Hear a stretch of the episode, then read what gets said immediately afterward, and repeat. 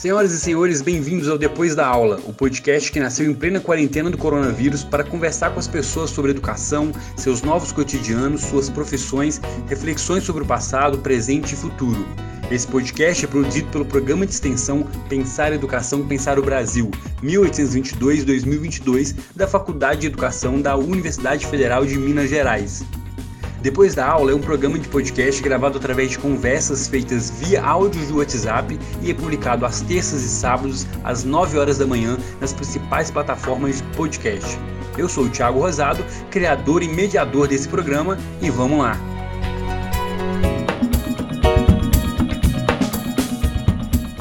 E mais um episódio começando. A sala hoje está lotada, está cheia de gente. Isso é ótimo para a gente trocar ideia, ter mais pontos de vistas é, diferentes. E é uma felicidade poder começar a fazer esse podcast. Isso é ótimo.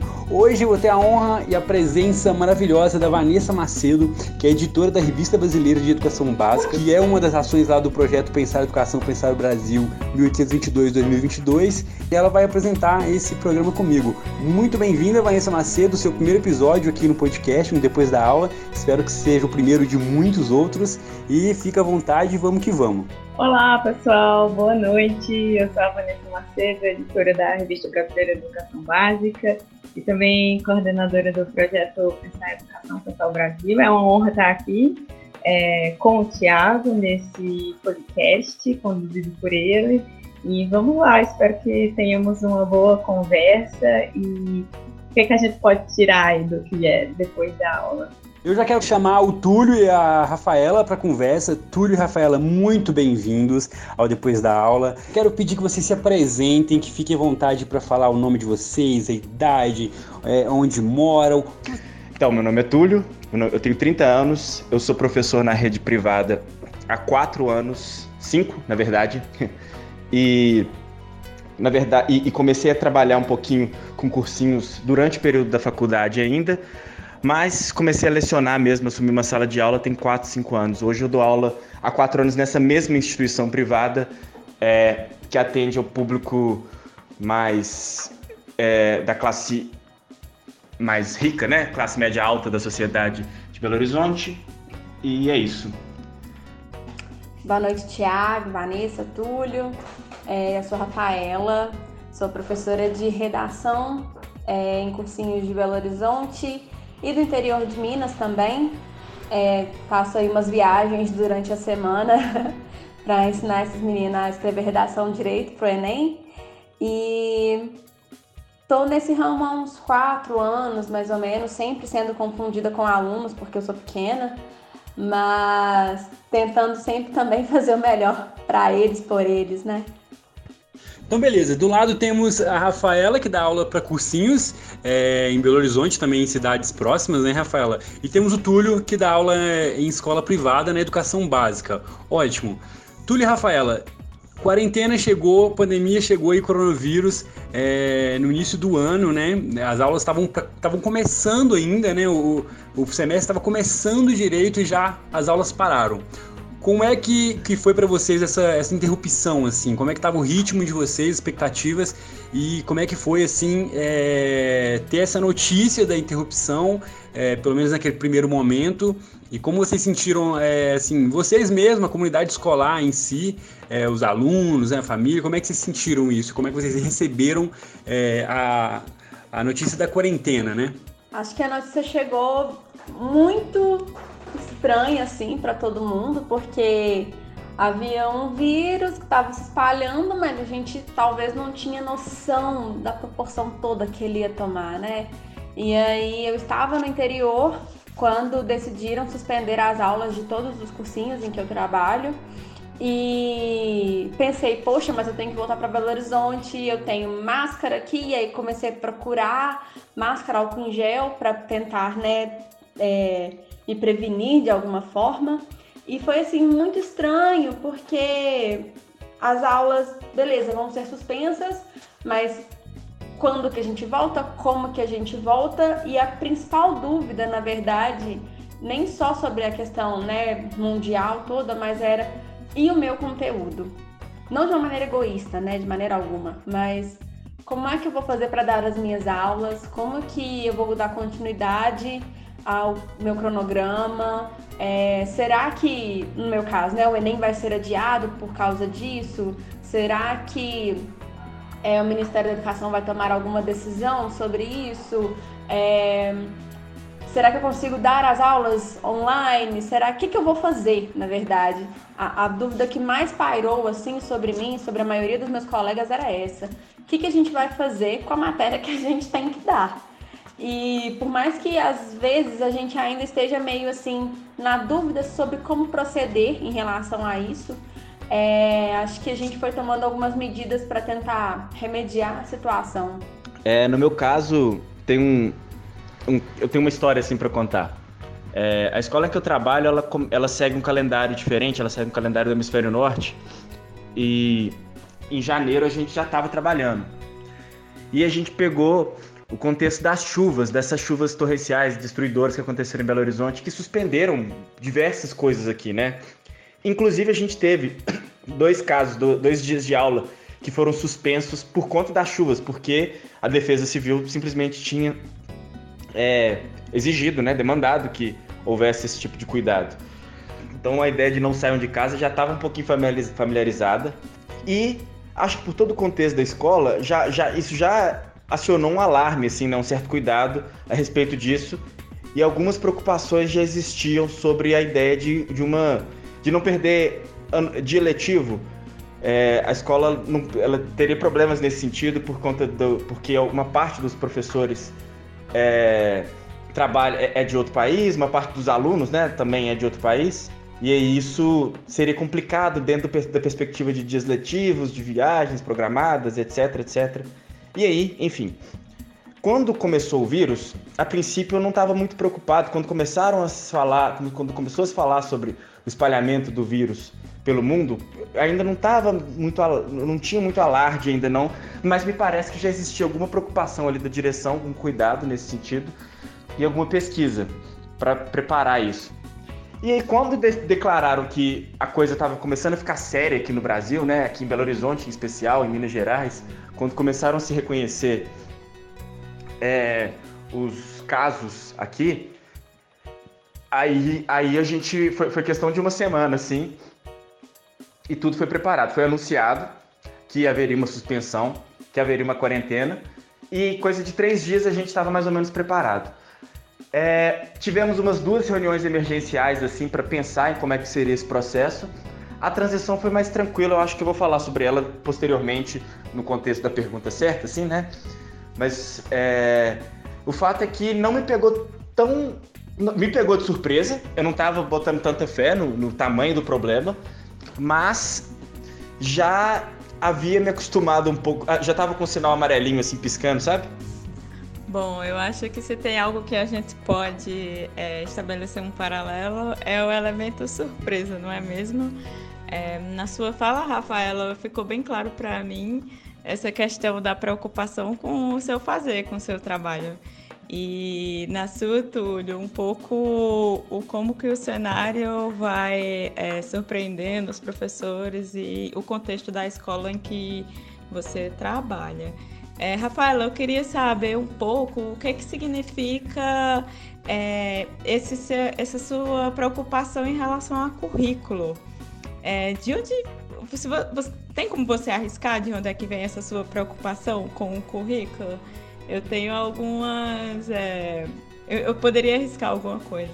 Mas eu também queria saber de você, Túlio, é, o que significa, é, a, na, na, minha, na minha observação, é, a, o quanto que a escola que você trabalha esteve é, apta e, e rapidamente encaminhando é, o contexto e a situação. Enfim, fiquem à vontade para responder. Acho que a minha preocupação, a, primeira preocupação foi em relação ao cronograma, ao conteúdo, é porque normalmente o Enem é na primeira semana de novembro. E por mais que a gente não esperasse, né, que essa quarentena, né, esse período de isolamento fosse durar tanto tempo, pelo menos eu não esperava, apesar de sentir lá no fundinho do meu coração que poderia durar mais do que esperado. É, eu a, o pensamento era o Enem vai ser na primeira semana de novembro e não vai dar tempo de fechar o conteúdo. Eu não vou conseguir ensinar porque eu preciso ensinar. Eles não vão bem na redação, né, que é a minha matéria, e eles não vão passar. A questão era a preocupação é, com o, o desempenho que os alunos teriam na, na redação, sabe? E aí é, conversando com outros professores, a questão do, de um conteúdo muito extenso também, né? No caso da redação, mas outras matérias, é, a ideia era tipo. Como é que a gente vai conseguir dar tudo que a gente precisa dar, que normalmente de fevereiro, né, a, a outubro, quase que não dá tempo, porque é bem apertado o calendário. É, como que eu vou conseguir dar tudo que eu preciso dar em tempos em que a gente não sabe se vai ter aula, quando vai ter aula, como vai ter aula. É, então, a, a, minha preocupação era essa, assim, conseguir fazer com que meus alunos, como eles fazem normalmente, né, uma produção de, de redação semanal, como que eu ia fazer com que eles mantivessem esse ritmo de uma semana, de uma redação por semana, como que eles iam aprender estrutura, como que eu ia debater tema, como que é, eu não queria, na verdade, que o desempenho deles fosse é, comprometido com a, essa, essa questão de, de, quarentena, mas não tinha como não ser essa questão não ser um problema, né? E aí, é, o meu, eu vou colocar quase que um desespero assim na primeira semana, era pensar em milhões de alternativas para conseguir atender todos os meus alunos, conseguir de alguma forma tranquilizá-los também, porque isso era fundamental, ainda é, na verdade, e fazer com que todo mundo ficasse calmo, continuasse produzindo redação e eu conseguisse dar o meu conteúdo e fazer eles aprenderem a escrever a redação. Eu acho que essa era a minha maior preocupação. Então, é, esse desespero que a Rafa falou, ele é claro que não tem jeito de a gente fugir muito dele, né? é, não se faz nenhuma transição, mesmo nas, mesmo nas escolas dos lugares mais preparados, é, não tem jeito muito de fugir, né? Assim, é sempre uma coisa nova. O mais interessante, o que, o que aconteceu lá de diferente nessa escola é o seguinte: ela segue uma estrutura já com, uma, com, muito, com um uso muito ostensivo de ferramentas online, de ferramentas digitais.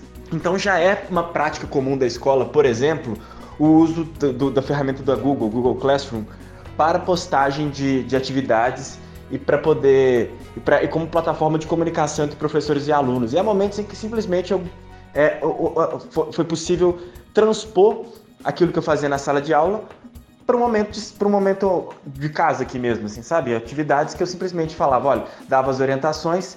E outra coisa nessa escola também é que ela também é muito baseada em projeto, ela foge um pouco aquele modelo tradicional, baseado em provas, e etc. Para ter um trabalho muito focado no projeto, flertando até com um certo construtivismo em algum momento, sabe? Isso foi muito interessante porque facilitou. De fato, em muitos sentidos, na minha matéria, que é português também, né? Eu, eu sou colega direto da Rafaela, é português e redação. Meu, a minha é, transição ela foi relativamente tranquila. Eu trabalho, mesmo trabalhando com literatura, redação ou português, basicamente eu, tinha que, eu tive que mudar as aulas expositivas, as aulas que eu faço que são expositivas e que, nem, e que são um pouquinho. Eu faço menos aulas expositivas e mais projetos também lá, né? Então eu só adaptei e algumas dessas aulas passaram a ser pelo Zoom, por videoconferência. Mas, claro, alguma perda sempre, algum, alguma falta de, de contato, do controle, etc da, da, da, sobre, sobre o que está sendo produzido, sobre como está sendo produzido. A gente perde um pouco na possibilidade de escrever à mão, que eu acho, que eu ainda acho que é muito valorosa. E havia projetos na minha, na minha matéria para algumas turmas que eram dedicados exclusivamente a, a escrever à mão, é, ainda que para alunos mais velhos, assim, né? Então, esse, isso que facilitou, sabe, Vanessa? O processo ligado à a, a, a, digitalização do ensino já estava bastante adiantado lá na escola em muitos sentidos. Bom, pegando o gancho um pouco do Túlio que está falando, então esse é o panorama então, vocês se encontraram é, interrompidos assim, né, pela, em suas atividades pela quarentena, pelo Covid-19, né, coronavírus, E então cada um com suas angústias, inclusive os alunos, não é mesmo? É, eu tenho conversado com as pessoas, inclusive conversei aqui já em outros episódios com pessoas que é, também dão aula cursinho, educação básica, e eles me falam muito das angústias dos alunos, sobretudo aqueles que estão é, no terceiro ano, ou enfim, estão para fazer o Enem, é, e aí é uma angústia enorme, né, um desespero. Então, tá dado o problema, foi interrompido. Queria saber qual de vocês, qual foi a solução dos lugares onde, você, onde vocês trabalham, é, arrumaram assim, o que, que eles fizeram, quanto tempo levou, como é que foi esse processo de comunicação com os professores, com os alunos e como foi para que é, pudesse resolver é, né, reparar isso um pouco assim. Então, como é que foi esse processo? Olha, vamos resolver esse problema. É, o óbvio é as aulas online, né? Como o Túlio mesmo já disse, mas enfim, é o que tem se colocado nas escolas privadas, nos cursinhos, né, pelo menos a maioria deles, tem tido aula online. Então foi essa mesma solução que, que, as, que os lugares onde vocês trabalham deram. Como foi esse processo de adaptação, mesmo o Túlio, que já vinha tendo é, uma digitalização no seu trabalho, mas como é que foi essa adaptação para vocês dois, assim? É, e a gente prossegue falando sobre isso. Ah, e só complementando também, queria saber o seguinte: vocês dão aula online mesmo, do tipo os alunos é, veem você simultaneamente, ou vocês gravam aula, vídeo aula e disponibilizam como vídeo aulas? Como é que vocês fazem isso assim? Como é que cada um faz? Então, os modelos adotados lá na escola são os mais variados possíveis. A única coisa que existe é um cronograma a gente segue um cronograma de aula como se fosse, como se a aula tivesse continuado normal, só que adaptado. Então, a, a hora aula que era de 45 minutos passou a, a 30 minutos e o nosso horário de, de, de, sala de aula, né, de, de aula com a turma, ele passou a ser adaptado a isso. Então, as, as aulas que eram casadas, que eram de uma hora e meia, passaram a ser de uma hora.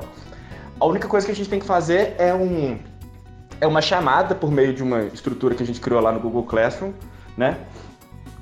E a gente estabelece também que durante o período de aula é preciso ter alguma, alguma coisa, alguma postagem, alguma atividade da nossa matéria e os meninos devem estar disponíveis para poder observar aquilo no período de aula e nós, professores, estaremos disponíveis online pelo meio que for necessário.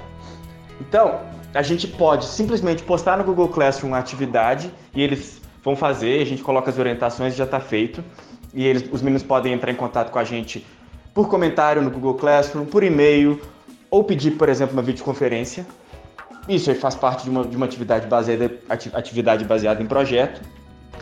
Ou a gente pode é, marcar uma conferência de Zoom, que é o que tem acontecido mais, mas, eu tô, mas isso é uma escolha que eu faço, por exemplo, no meu caso, por, por supor que os meninos vão gostar mais do contato, né, dessa, dessa troca, ainda mais num contexto de isolamento, né, social, eu, eu sinto que isso pode ajudar, assim, de alguma forma, psicologicamente, né? E ou a gente poderia gravar um vídeo, postar e, e coloca junto com as orientações. Os modelos lá são diversos. Eu, eu, já usei um pouquinho de cada, sabe? Mas a questão é essa: tem que ter, se, se por exemplo, num determinado horário, de 9 horas até 10 horas eu tenho que estar disponível para dar aula para o oitavo ano, de 9 horas às 10 horas eu tenho que ter uma atividade lá para eles fazerem, uma postagem com as orientações sobre a aula do dia e alguma disponibilidade para comunicação, seja qual for. E não tem problema, não existe uma exigência nesse sentido. É, existe uma certa flexibilidade. O meu caso, na verdade, foi bem diferente assim do Túlio, né? Primeiro por trabalhar em mais instituições e aí a princípio era a ideia do não sabemos o que fazer. Então a gente, entre nós professores, né? A gente conversava, a gente formulava, a gente falava, não, no cursinho que eu trabalho estão fazendo isso, o que, que você acha de fazer aqui? E a gente ia tentando conversar, né, com coordenação e tal. É, mas basicamente, na maioria dos lugares, é, eu só retomei o trabalho assim é, depois de uma, um mês de quarentena, sabe? Desde que as aulas foram interrompidas. Demorou um mês para a gente tomar uma decisão, e aí foi uma decisão em conjunto dos professores é, sobre qual seria a melhor plataforma, né? Então, em um cursinho, eu uso o Classroom, a gente, eu posto lá os materiais, os meninos postam as redações, eu corrijo.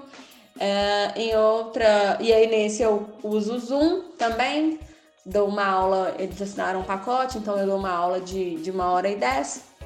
No outro cursinho, a gente usa o Google Meet e no outro a gente usa o Hangouts do, do, do Google também. E aí, assim, é, foi uma, uma, uma, parada muito estranha porque eu não tinha familiaridade com nenhuma dessas plataformas. Eu não sabia basicamente que elas existiam. então, ter que aprender a lidar com três plataformas de uma vez foi é, uma experiência muito, muito é, peculiar, digamos assim. A gente, eu, né, particularmente, não tenho tanta destreza assim com com essas coisas tecnológicas, então eu apanhei muito. Então, assim, nós professores a gente tentava fazer uma chamada no Zoom, por exemplo, para ver se dava certo, para procurar as ferramentas que, que, a, que a plataforma tem. E aí a gente se ligava de madrugada e aí ligava para outro, tentava encaixar outra pessoa na conversa para ver se funcionava para encaixar mais gente. Então, assim, chegou uma hora que tinha um monte de aplicativo no meu celular no, no computador para tentar suprir essa demanda assim de diferentes lugares, né? Deu certo no fim das contas, a gente está conseguindo é, manter o ritmo de aulas. A diferença é que ao invés de eu, por exemplo, dar três aulas em um dia, a gente concentrou em uma aula e aí a gente pegou o, o turno, né, que tem mais alunos, aí todo mundo migra para esse turno e, e aí eu dou aula lá e todo mundo assiste, todo mundo daquele dia em que eu deveria estar em algum lugar, assiste a minha aula só naquele horário, sabe? E nos lugares, na maioria, eu gravo a aula enquanto ela tá rolando e depois eles sobem ela pro, pro Google Classroom, mas eu também dou monitorias para os alunos, né? Então a gente faz um atendimento que tem um espaço maior do que seria no cursinho, né, que é de 15 minutos, e aí a gente faz um atendimento de 40 minutos para possíveis erros técnicos, assim.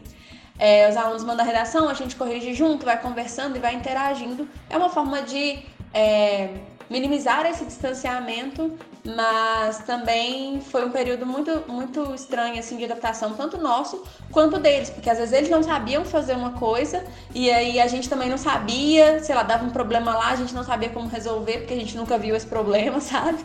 Mas assim, tá indo, tá funcionando. É, é estranho dar aula na frente do computador, é muito estranho, confesso. Não, a isso eu não estou adaptada ainda, mas tem dado certo é bem contundente a diferença é, na condução do problema entre vocês dois, a Rafaela e o Túlio. É, a Rafa, Rafa, parece que você quando fala, primeiro que é, parece uma professora sozinha lidando com um problema. E o, a forma de encaminhar a solução para esse problema me parece que foi é, esses professores se organizando e dando uma resposta. Ao contrário do Túlio, é, parecia um caminho mais ou menos é, já trilhado, em, ou seja, considerando uma, uma escola que já fazia uso de ferramentas digitais, virtuais.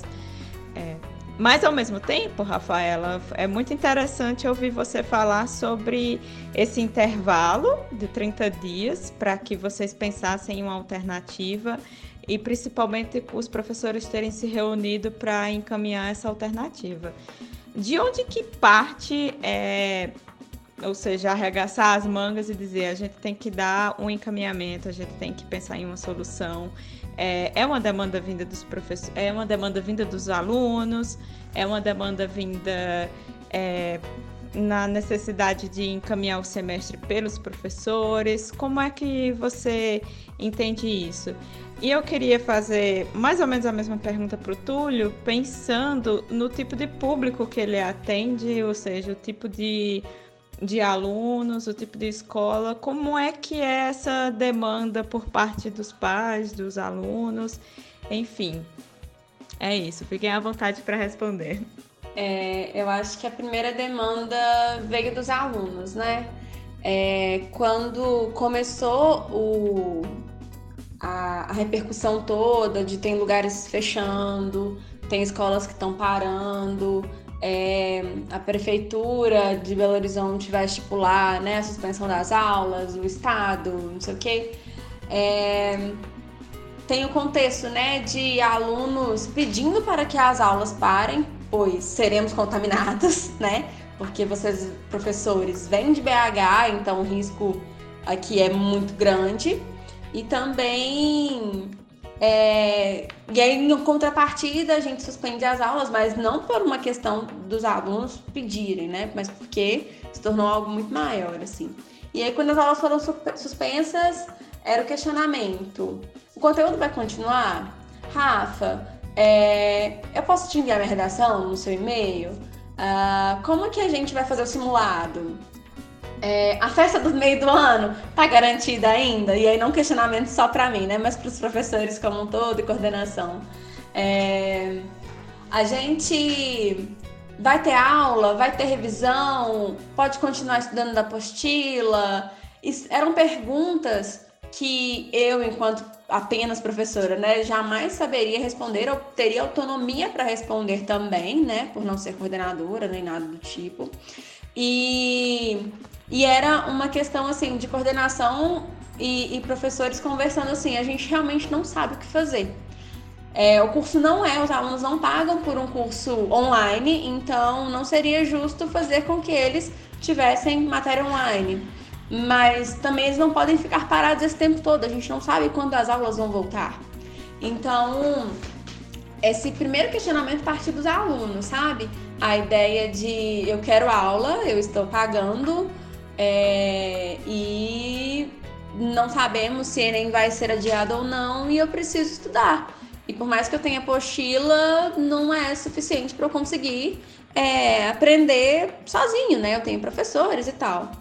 E aí, é, com esses inúmeros questionamentos dos alunos, a gente começou a, a meio que. Porque primeiro a gente estava muito inibido para poder responder qualquer coisa, era tudo muito incerto.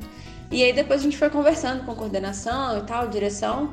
E aí tomamos a decisão de que a gente precisa é, voltar às aulas, é, ainda que não seja para dar continuidade no conteúdo, mas que seja para fazer é, conteúdos revisionais do que foi abordado até então, mas a gente precisa é, dar alguma coisa para esses alunos que estão pedindo, né?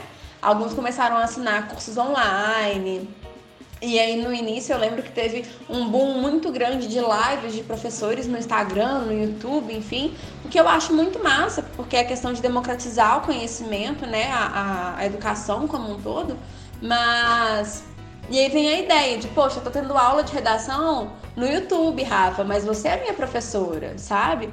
Então vieram algumas cobranças assim, e aí foi a hora em que meio que não dava mais pra para não tomar algum partido, não tomar uma decisão. E aí, em conjunto, foi é, é, decidido que a gente precisaria continuar as aulas. Então, assim, a gente está continuando o conteúdo de onde parou. A ideia até então é que quando as aulas voltarem, né, as aulas presenciais voltarem, a gente tente revisar o que foi rever, na verdade, né, o que foi dado em, em período de, de quarentena e depois as, as coisas se estabeleçam, né? O grande problema é porque a gente não sabe se vai dar tempo disso, porque a gente não sabe se o Enem realmente vai ser adiado ou não. O online foi adiado, mas o presencial ainda não.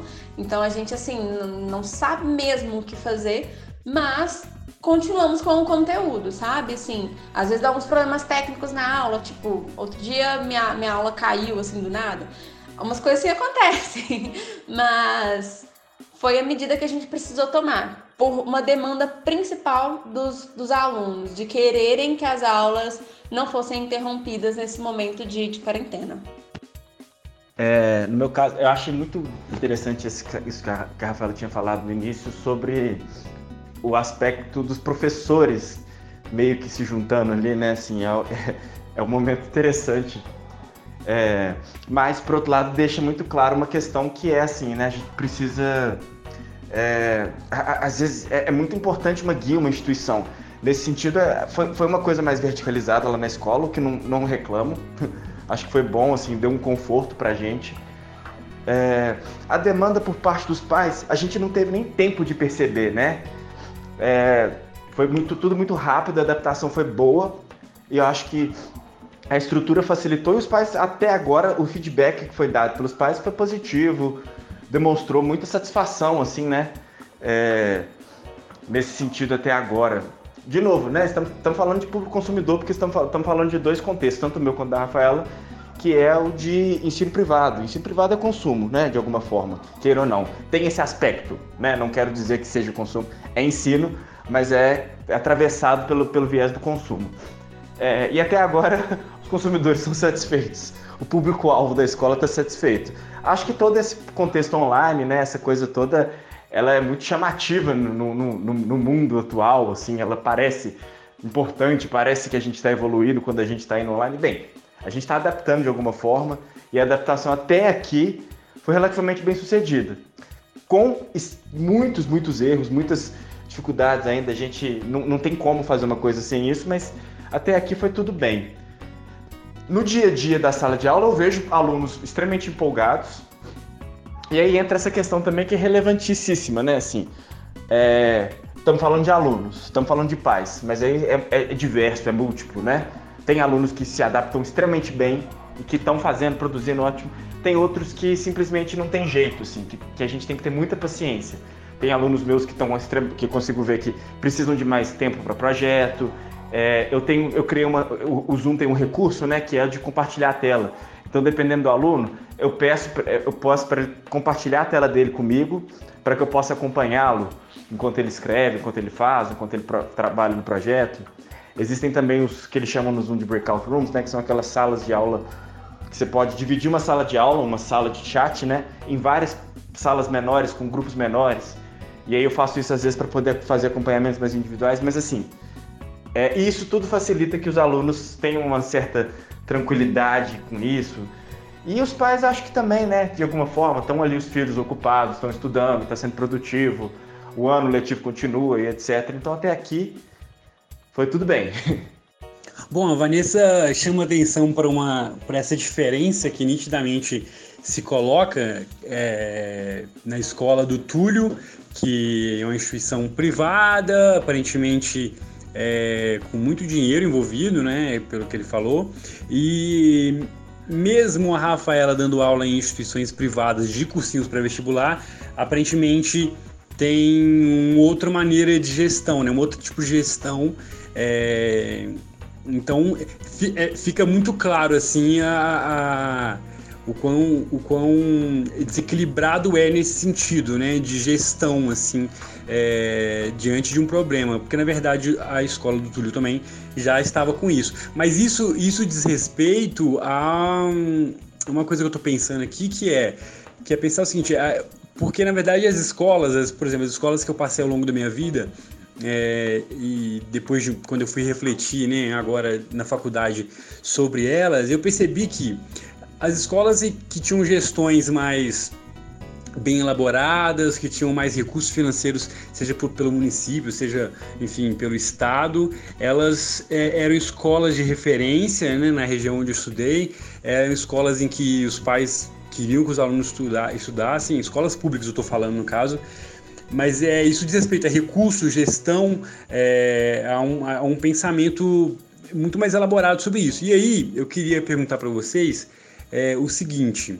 Na verdade, duas perguntas assim. É, a primeira é se é, vocês acreditam que esse modelo de aula online ele possa ser ele possa ser regulamentado e feito mesmo depois da quarentena. Vocês acham possível é, que, por exemplo, escolas públicas, escolas privadas, cursinhos pré-vestibulares, enfim, cursos técnicos, é, de alguma maneira adequados e possível continuar com esse ensino à distância, é, facilita mais, democratiza mais, não democratiza? Qual a opinião de vocês sobre isso? E uma outra pergunta também é sobre como vocês estão lidando com isso, e aí eu não sei se vocês têm formação é, de ensino à distância, se não tem, mas como é para vocês, assim, essa não formação, pelo menos a Rafaela disse que também não não, não tem esse tato com essas ferramentas que estão aí é, todas pipocando, né, agora na quarentena. como é assim, a gente sabe que o professor ele se adapta muito, muito assim, né? Muito assim. Então, a gente conversa com o professor, é, cada aula é uma adaptação diferente, cada escola, cada contexto. É, mas como é para vocês se adaptarem assim é, no isolamento social e, e, a pedagogia de vocês, a aula de vocês completamente online assim, é, uma vez que que a formação de vocês não é de EAD, né? Não é de ensino EAD. É, como tem se dado para vocês assim? Então, eu acho que é complexo demais pensar sobre o futuro do ensino, porque está sendo complexo pensar sobre o futuro em geral, né?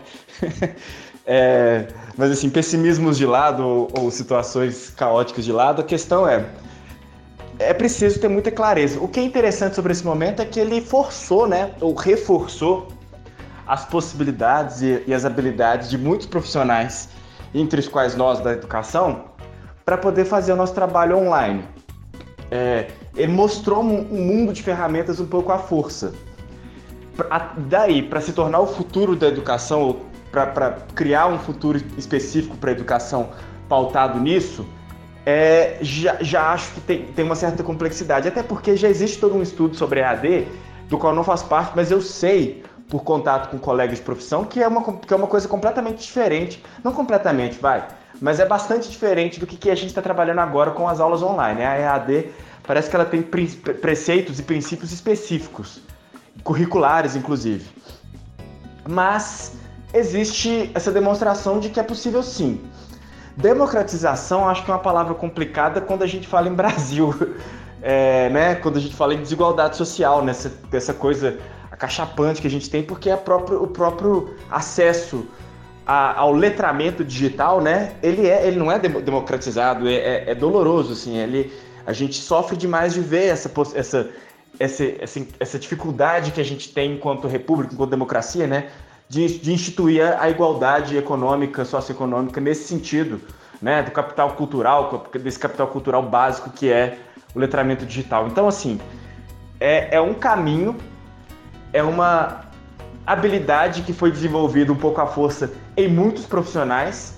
É difícil dizer em quantos, é difícil dizer é, a, dimensionar quais são as escolas que estão trabalhando isso, mas eu acho que é interessante, é um caminho que, que abriu, assim, que se abriu. Por exemplo, eu mesmo não tinha tanta segurança quanto hoje eu tenho para poder fazer um trabalho, um projeto online.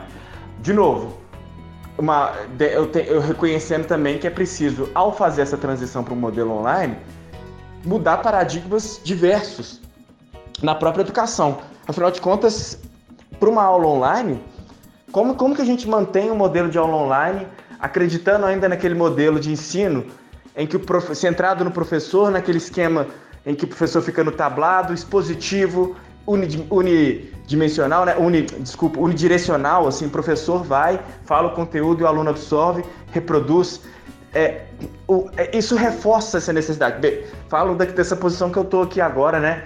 Em que eu aparentemente estou me sentindo bastante confortável com, com a circunstância. É, mas tem todo um contexto ali por trás disso, né? Tem um contexto de, de abertura para modalidades de ensino, de troca, de, de, de abordagens, de, até de erros também, né? Nesse sentido que não são aceitas no ensino, no ensino, no ensino tradicional, né? Eu já trabalhei em outras escolas que, que, que, se apegam ao modelo tradicional de ensino, que inclusive atuam muito ao, molde de um cursinho pré-vestibular, quase. E assim, a modalidade é essa, e, e eu, eu, acho que é realmente difícil sair do gesso, né? Se você acredita que, pra, que, que ter uma aula significa estar num lugar sentado por uma hora e meia assistindo a uma pessoa falar e tomando notas, é, não tem como fazer uma adaptação é, consistente e decente, né, e, e, respeitosa com profissional e com aluno, profissional da educação e com o aluno, sem, não, tem, não tem como, simplesmente, né, fica muito complicado. Enfim. Sabe, Thiago, eu acredito que o EAD é, ele é uma possibilidade, assim, num futuro talvez não tão distante, mas acredito que hoje a gente não tem estrutura, assim, é, pensando em em, em igualdade de acesso, em, de, em, letramento digital, inclusão digital. Eu acho que ainda é cedo para a gente pensar em, em um modelo tão, tão digital, assim, sabe, de ensino. Mas assim, já funciona em faculdades, em pós, enfim, eu acho muito legal. É... Mas eu, eu acredito que isso seja, pensando no, no meu nicho, assim, né, de cursinhos, eu acho que isso vai abrir uma porta para que os cursinhos ofereçam turmas, cursinhos presenciais ofereçam turmas online, sabe? De intensivo, super intensivo, resolução de questões, de questões, essas coisas assim. Eu acho que vai abrir mais uma oportunidade assim dentro do ramo, sabe? É... Mas assim, dar a aula online, eu, eu acho que para mim ainda é meio complicado, porque deve ter dado para perceber que eu gosto muito de falar. E falar, que não falei, falar na frente do computador por uma hora e dez, uma hora e meia, para mim tem sido assim, um, um sacrifício muito grande. Porque eu gosto de interação, eu gosto de gente, eu gosto de perguntar pros meninos, eu gosto de zoar com eles, eu gosto da interação deles, eu gosto da resposta deles. E, e é difícil ter isso na frente do computador, mesmo que a, a, aula seja num formato de videoconferência, né? Em que eles possam abrir o chat e perguntar alguma coisa, em que eles possam ligar o microfone e a gente bater um papo assim ao vivo. Mas eu, eu acho que, que ainda é, é, é um terreno muito estranho, assim, porque, por exemplo, com essa, essa questão toda, né? É, é, voltou-se a discussão que estava meio assim debaixo dos panos sobre a questão da educação domiciliar, né? Sobre a regulamentação ou não. Então uma, a MP voltou para a discussão no Congresso e aí a gente pensa, né? Qual que é o futuro disso? Se isso pode ser é, um, uma parada benéfica para os alunos, para os professores, como que isso vai funcionar e aí como que isso vai se juntar à EAD e como que os professores vão conseguir se adequar a esses novos meios de dar aula, né? Porque eu vejo muitos professores que têm salinha, que trabalham em escolas, mas também tem, sei lá, uma salinha à parte, ou tem um curso livre, alguma coisa assim. Eu acho muito massa quem consegue lidar com, com, essa, com esse progresso tecnológico todo, né? É, mas eu não sei se todos nós estamos preparados para isso, todos nós professores estamos preparados para isso. E aí a minha dúvida é se tudo ficar tão digital assim, o que, é que vai sobrar para a gente, sabe?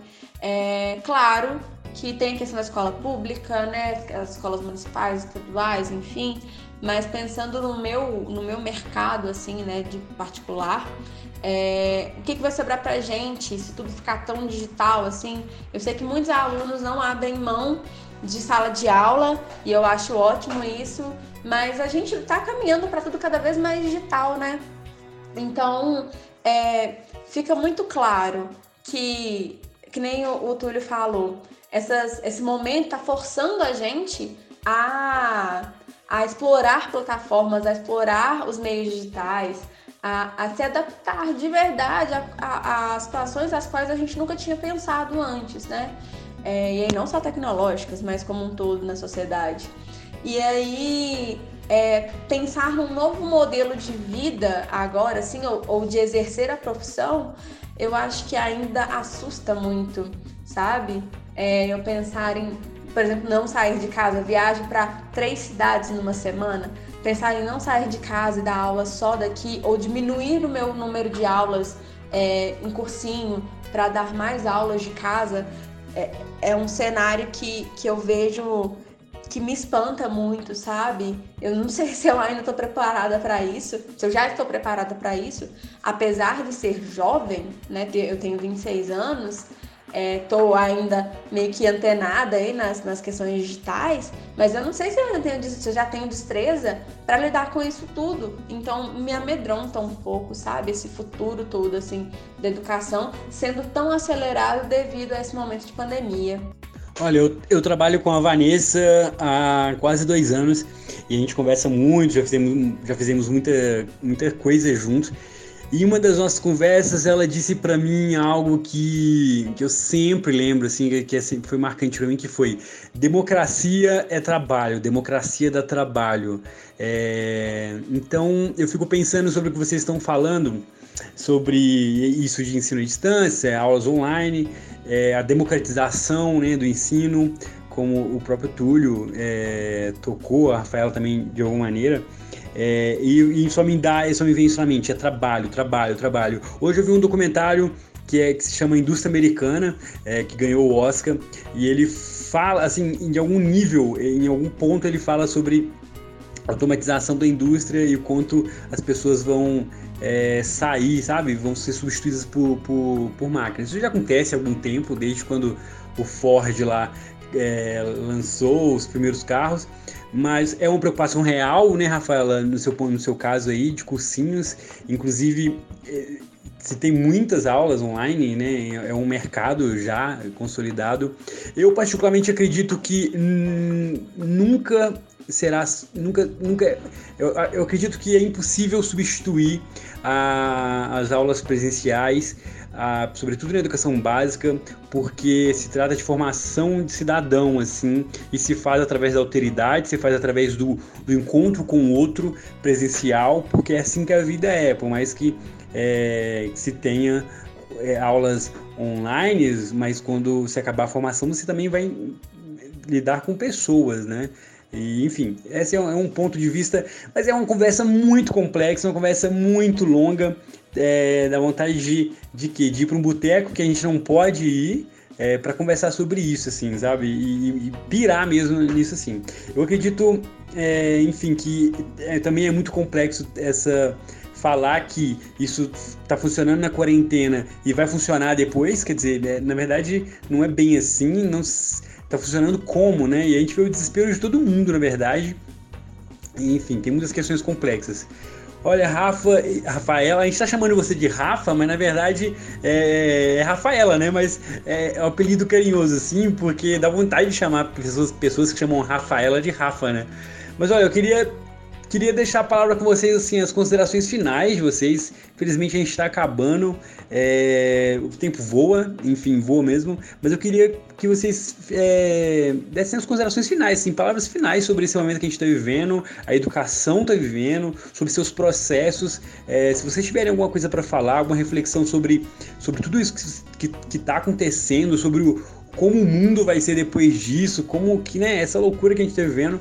Se você tiver alguma coisa para falar, fiquem à vontade para dizer é, e para se despedir também das pessoas que estão ouvindo a gente. É, o tempo é curto, mas é isso.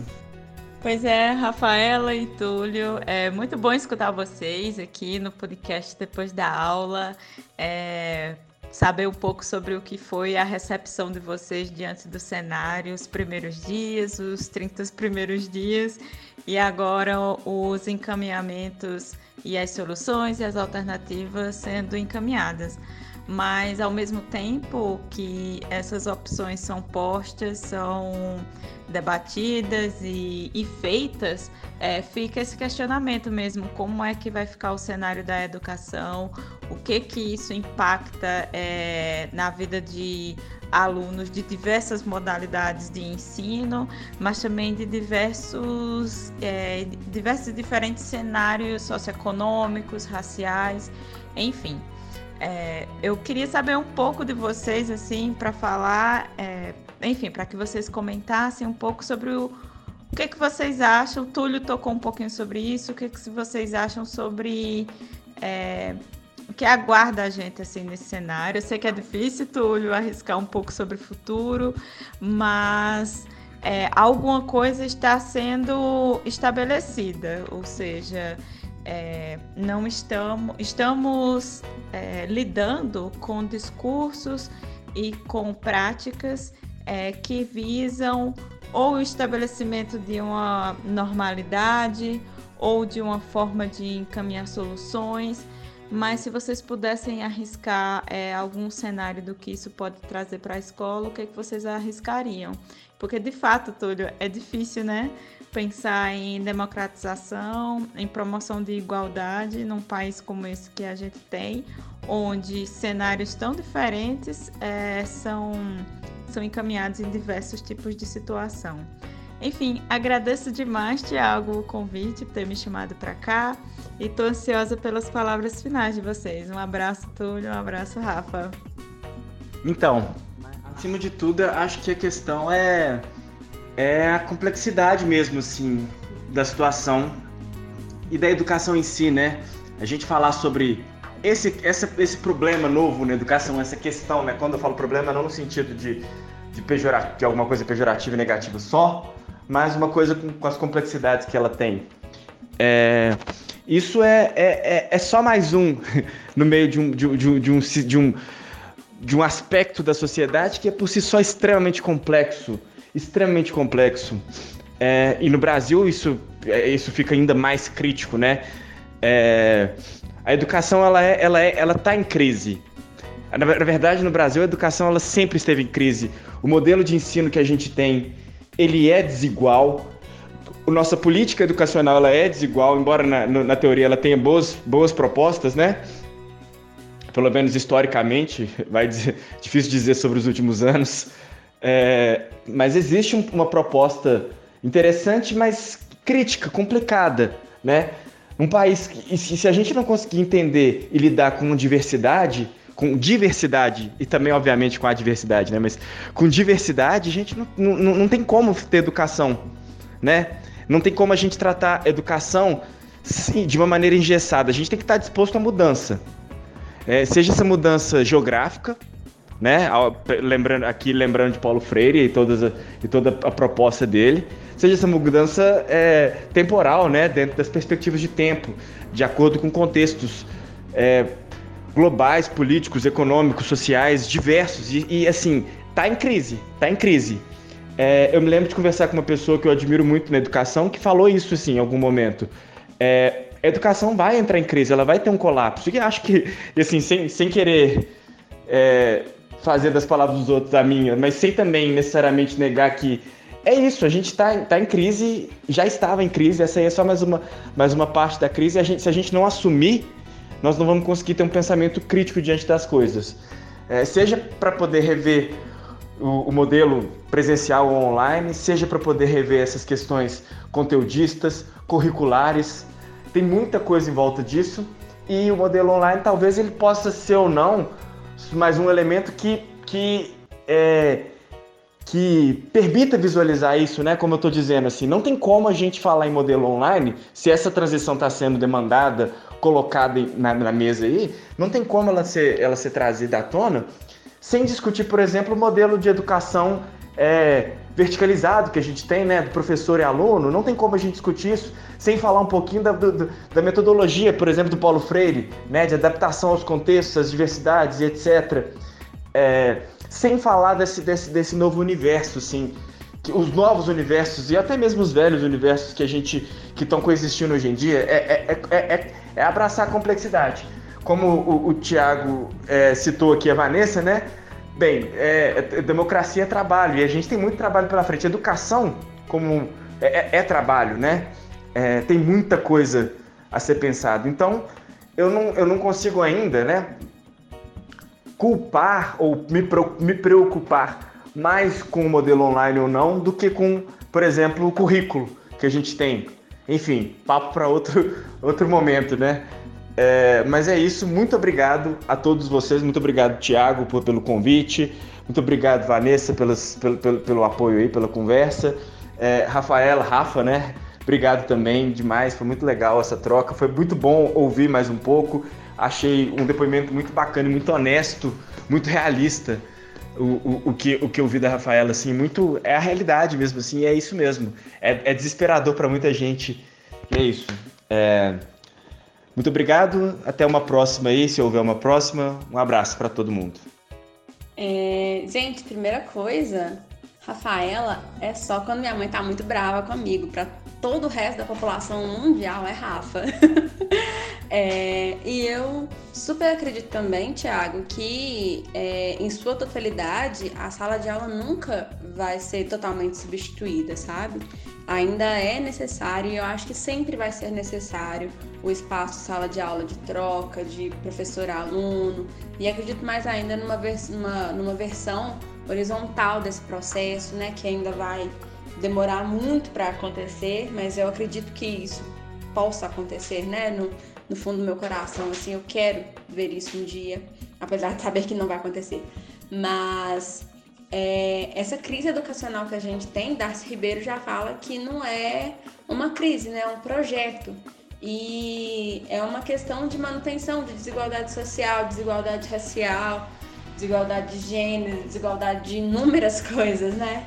E infelizmente é, eu vejo que é um problema que seria resolvido com educação, mas quando a própria educação, enquanto a própria educação tem falhado em resolver este problema, é, fica meio complicado a gente pensar em, em um futuro que, em, que educa, em que a educação consiga de fato é, transformar, né? Como já, já, prevê, já Paulo Freire.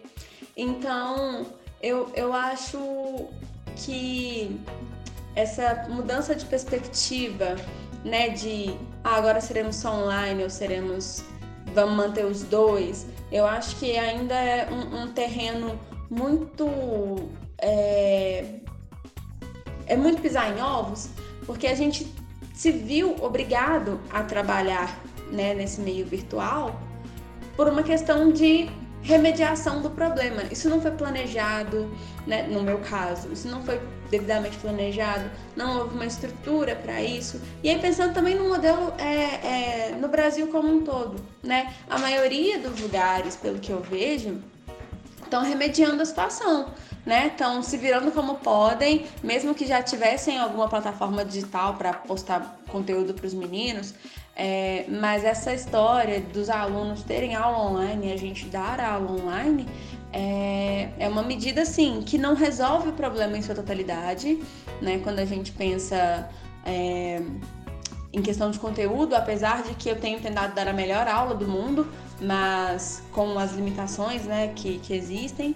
E aí tem a questão de, tipo, uh, o meu quarto, que era o meu lugar de descanso, virou meu escritório. Tem um quadro, tem um monte de material espalhado aqui. E aí a gente vai vendo o quanto é, a gente se importa com, com o nosso trabalho, com a educação, com a formação que a gente oferece, é, ao ponto de meio que abdicar de, de várias coisas. E aí eu digo nesse sentido porque eu tenho trabalhado muito mais agora do que eu trabalhava antes, isso é um fato, mesmo trabalhando viajando.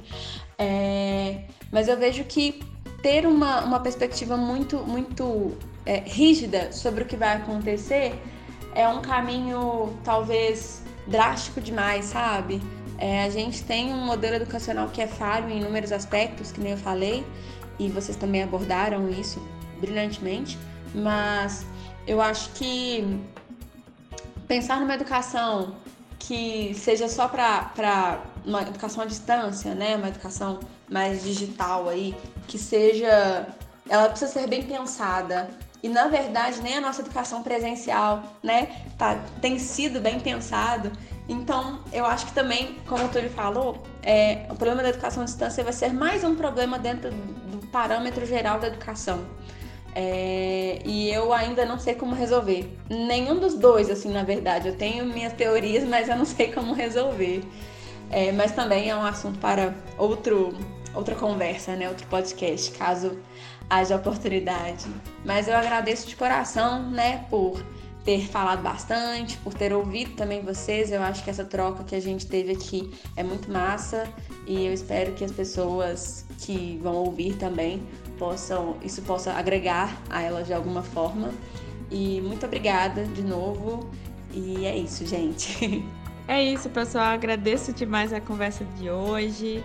Nesse episódio do Depois da Aula, é, a gente conversou sobre várias coisas, o que foi esse elemento surpresa nos primeiros dias de quarentena, é, os encaminhamentos que foram dados, a experiência é, de cada escola e de cada situação é, do encaminhamento do trabalho ao mesmo tempo a gente também já está numa fase de lidar com o que foi feito, o que, que vai se acumulando em termos de experiência e o que, que isso vai desenhando um cenário.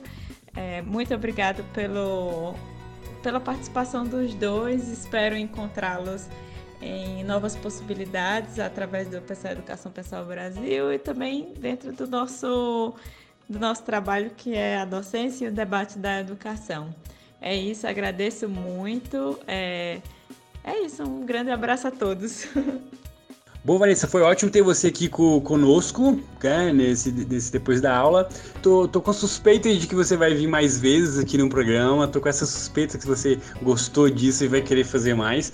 Muito obrigado mesmo, foi bem legal especialmente Rafaela, aliás, Rafa, Rafa, corrigindo aqui, especialmente Rafa e Túlio, muitíssimo obrigado pela disposição. Sei que a vida de vocês está corrida, muito trabalho, todo esse estresse de quarentena, então muitíssimo obrigado por vocês estarem falando aqui com a gente, estarem é, conversando, poder falar de suas experiências, cara, isso é muito valioso pra gente, muito valioso. É, e eu agradeço de coração. Espero sim que essa quarentena passe o mais rápido possível e que a gente se encontre presencialmente presencialmente para poder trocar uma ideia sobre escola, mas também sobre a vida, beber uma cerveja, ir pro boteco, fazer essas coisas que a gente fazia antes. Espero mesmo poder encontrá-los. Muitíssimo obrigado e é isso. Bom, então a gente vai ficando por aqui. É, não se esquece de ir lá na, nas nossas redes sociais do Pensar Educação, Pensar o Brasil 1822-2022. Vai no Facebook, vai no Twitter, vai no Instagram, tem YouTube também, tem muita coisa lá, tem coisa legal pra caramba. E você pode acessar aí é, é, o podcast nas principais é, streamings, nas plataformas de, de podcast, o Google Podcast, é, o Spotify, enfim. Só você ir lá, pensar educação, tem outros episódios aí, sempre às terças e sábados é, tá saindo episódio. Então, até, até segunda ordem, é, são esses os dias. Então você pode ir visitar os outros episódios Muitíssimo obrigado pela presença. Se quiser comentar qualquer coisa nas nossas redes, pode comentar, mandar e-mail pra gente, fica à vontade. A gente também tem muitas outras ações.